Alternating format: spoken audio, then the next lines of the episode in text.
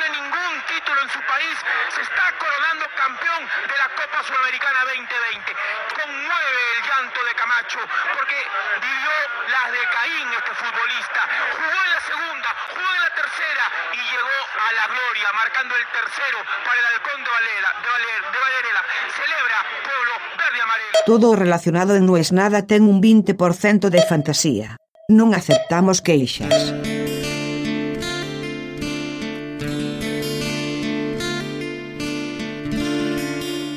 No hay que tirarlo abajo, pero sí hay que hacerlo de nuevo.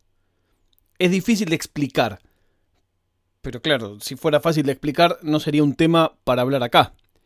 Estoy hablando de la institución del matrimonio, pero no solo el matrimonio legal, sino la pareja. Yo hace mucho tiempo que tengo algunas ideas como para mejorarlo, pero no tengo del todo claro dónde debería presentarlas.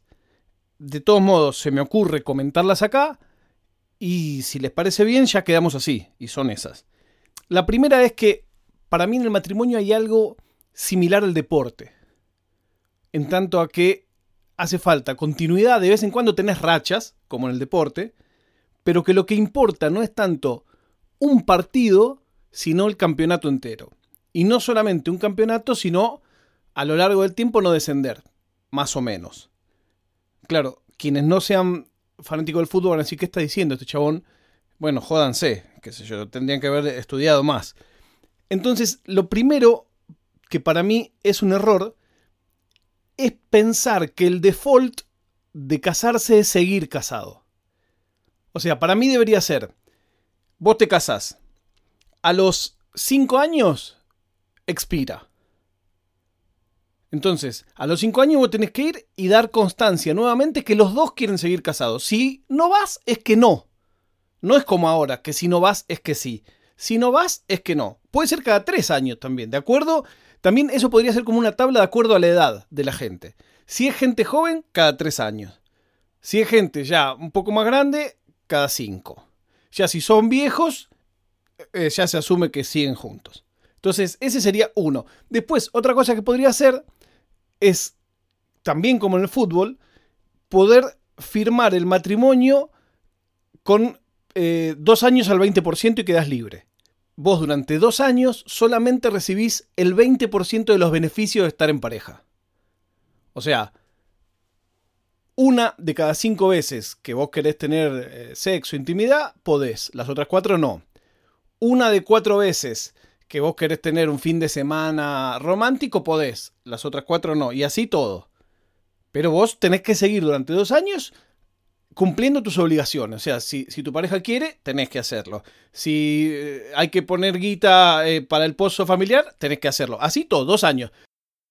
Si vos te bancás durante dos años solo recibir el 20% de lo que te correspondería como pareja, a los dos años, aunque el otro no quiera, vos quedás automáticamente libre el otro tiene que renovarte el contrato y te tiene que ofrecer algo mejor al término de esos dos años, o si no sabe que si en dos años vos recibís el 20% del afecto y de todo lo que necesitas como pareja, bueno, al día siguiente de los dos años ya quedas libre, puedes firmar con quien quieras. Esa es otra.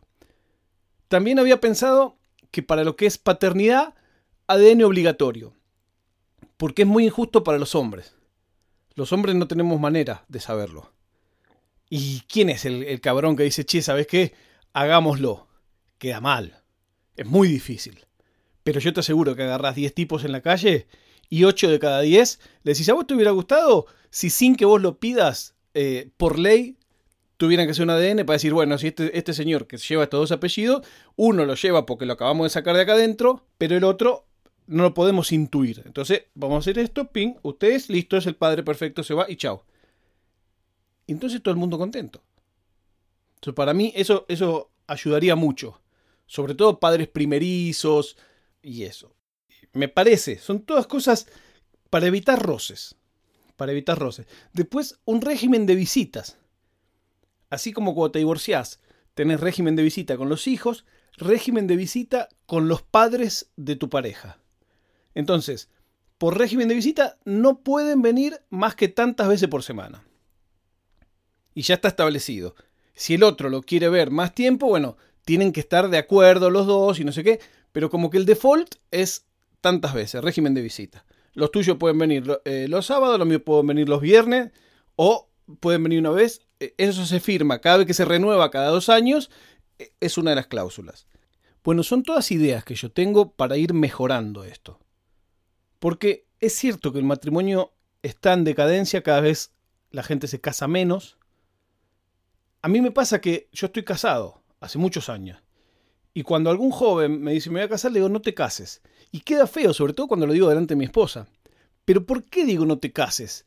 Digo no te cases porque pienso que después de todo el tiempo que yo llevo, que tengo una familia hermosa y todo, el haber tenido el papel del casamiento no me aportó nada, cero. Solo problemas. Cero me aportó el papel del casamiento. Bueno, me aportó una fiesta espectacular que todo el mundo recuerda. Entonces, ¿qué digo yo? Cuando me dice alguno, me estoy por casar, le digo, mira, hace una cosa. En vez de casarte, que eso es un quilombo y que es un contrato comercial. Nadie lo sabe, nadie lo dice. Es un contrato comercial en vez de casarte, hace una fiesta. Celebras tu amor, si quieren dar anillos, se dan anillos, pedís regalo, todo, y te casa un amigo, o un cura trucho, o un juez de paz trucho, o un rabino trucho, lo que sea, pero trucho tiene que ser eso, falso. Y entonces todo el mundo dice que bien, se casaron, y vos no tenés problema. O sea, hasta tanto se apruebe estas modificaciones que yo estoy planteando para la institución de matrimonio, no firmas. No firma tampoco tu pareja. También tu pareja está en libertad total. Legal estoy hablando. Siempre libertad uno tiene, por supuesto. Estoy hablando legal, dentro de la ley. Bueno, eran algunas ideas que tenía en este lunes. Hoy estuve recomendando gente para las radios. Me gusta esto de recomendar. Yo sé mucho, entonces voy a empezar a recomendar todas cosas. Pero me tienen que dar bola, lo tienen que hacer. Radios, músicas, podcasts, documentales. Porque es claro que acá el, el que tiene buen gusto soy yo. Todo el resto no, nadie sabe nada. La prueba de vida del día de hoy es que terminó la Copa Sudamericana. Tengo por acá anotado quién ganó, que lo había anotado, no me acuerdo bien. Defensa y Justicia. El equipo de Hernán Crespo, mira vos. Bueno, no, no, no, no, no, no lo doy el partido, no tengo claro el resultado. 3 a 0, mira, 3 a 0.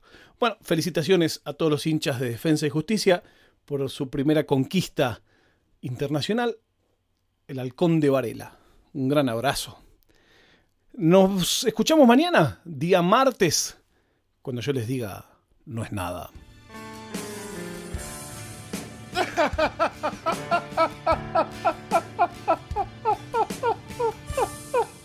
ィシナナードパドカス。ツ